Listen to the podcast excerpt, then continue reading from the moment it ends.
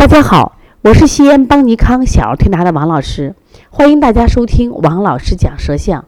今天呢，我想分享的一个是嘴角起疱疹的舌象。那么这舌象会长什么样呢？我们首先来看两张图片。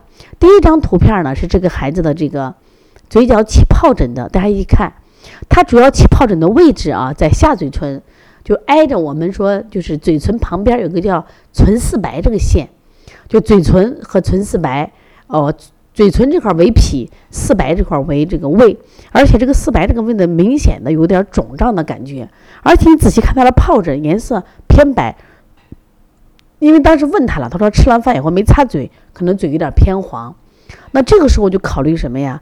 我说他这个脾胃是有湿重的，然后我们现在反过来再看他这个舌象，这个孩子的舌象特别有特色，它属于舌尖独红的舌象。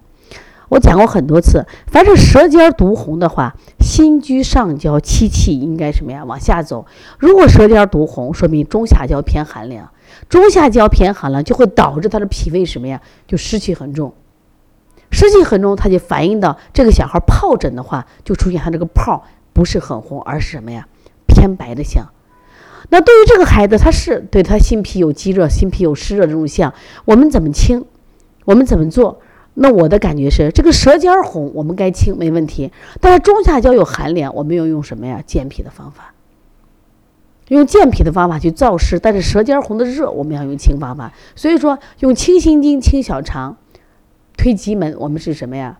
就是清热的。但是呢，我们要用什么呀？就是补脾啊、外劳宫，用这些方法用来燥湿。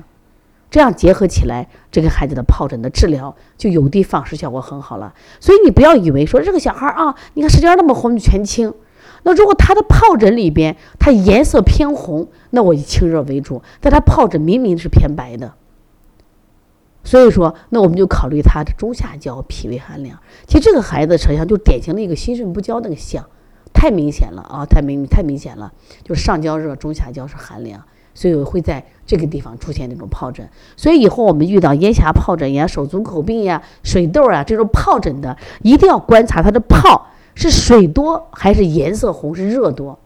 如果是疹子，一般我们说的荨麻疹那种疹子啊，我们考虑可能热点点，那可能是热多。但是疱疹，那你可能考虑到，可能你要看颜色呢，看是红色多还是白色多，看是水多还是热多。水多的话就是湿多。所以说，你的调理思路是不是也就要变呢？说，因此我们在辨认这种疹子、疱疹的时候，我觉得应该更细致一点啊。这样的话，我们的辨证思路才会更加准确，我们的调理效果是不是会更好？好，谢谢大家。如果大家有什么问题的话，也可以和我直接联系，我的电话是幺三五七幺九幺六四八九。我们在一月十一号，我们在大连有一个巡讲。有两个专题，第一个专题就讲鼻炎、鼻甲肥大、腺样体肥大的专题。那我在这个专题中，我把我多年临床经验告诉大家，因为这个病现在是太多这种常见病了，而且这个病呢，有很多孩子切了以后会复发啊，调了以后你发现没，反弹性这种复发是很难调。那我把我们临床的经验告诉你。另外呢，我们下午做一个过敏性咳嗽，也是现在临床中比较难调的咳嗽。